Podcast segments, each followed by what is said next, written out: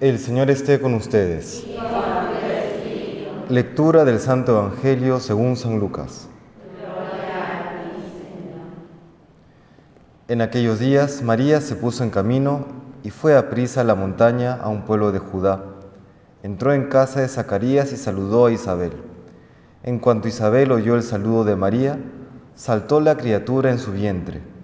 Se llenó Isabel del Espíritu Santo y exclamó con voz fuerte, Bendita tú entre las mujeres y bendito el fruto de tu vientre. ¿Quién soy yo para que me visite la madre de mi Señor? En cuanto tu saludo llegó a mis oídos, la criatura saltó de alegría en mi vientre. Dichosa tú que has creído, porque lo que te ha dicho el Señor se cumplirá.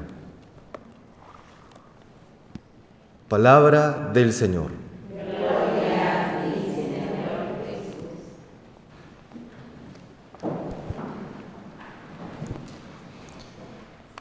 Nos presenta hoy la primera lectura, el preámbulo necesario para comprender la intención de la Iglesia poner el Evangelio de hoy a la luz del cantar de los cantares.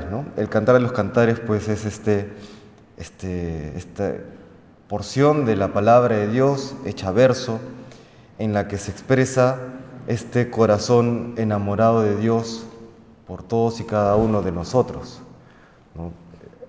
describe este anhelo por alcanzarnos, este, este anhelo por establecer una relación íntima con nosotros como solamente un poeta lo sabe hacer. Y este anhelo se, se concreta en la vida de cada uno de nosotros en ese esfuerzo a través de diferentes circunstancias, diferentes personas que Dios utiliza para llegar a nosotros, para alcanzar nuestros corazones, para que podamos comprender y experimentar cuánto Él nos ama. Es lo que ocurre en esta lectura del Evangelio con Isabel. Aunque el pasaje es muy breve, es la culminación de toda la historia personal de Isabel, o mejor dicho, de la historia en la vida de Isabel por parte de Dios por llegar a ella, por amarla, por llenar plenamente su corazón, para llenarla de gozo. Ese esfuerzo que realiza Dios con Isabel lo hace también con nosotros.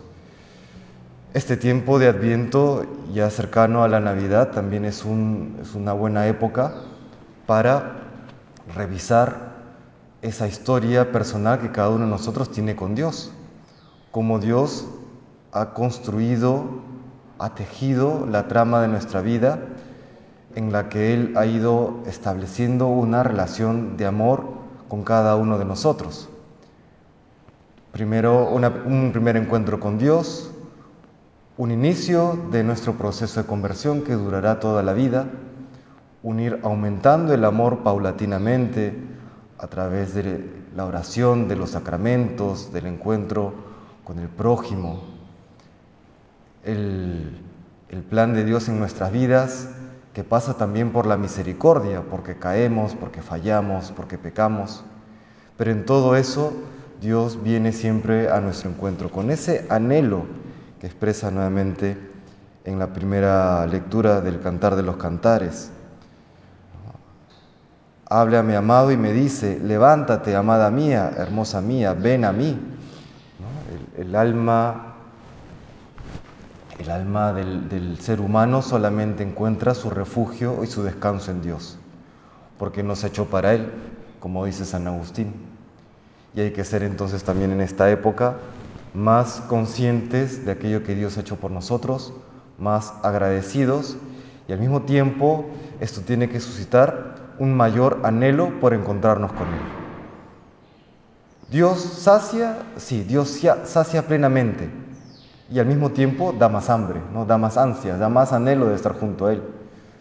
Siempre es una, es una buena señal el que, aunque nos sentimos ya plenos y llenos de Dios y, satisfechos en alguna medida de aquello que Dios ha hecho con nosotros, al mismo tiempo experimentamos este anhelo de estar más cerca de Él. Es, es, paradójico, la vida cristiana siempre tiene paradojas, ¿no? Es este estar ya eh, disfrutando de la presencia de Dios en nuestras vidas por la vida de gracia, y al mismo tiempo este, esta insatisfacción, este anhelo de estar más cerca a Él. Pues que el Señor nos conceda ese gozo, esa alegría de tenerle siempre con nosotros y ser dóciles al Espíritu Santo para que podamos llevarle a tantas personas que aún no le conocen, como María le llevó a Isabel. Es María la que causa, bueno, Jesús, pero es María quien lleva a Jesús y causa esta alegría en Isabel. Que podamos pues eh, ser a imagen, a imitación de María, llevar a Jesucristo a muchas personas que aún no conocen esta alegría de tenerle en sus vidas. Que el Señor nos bendiga.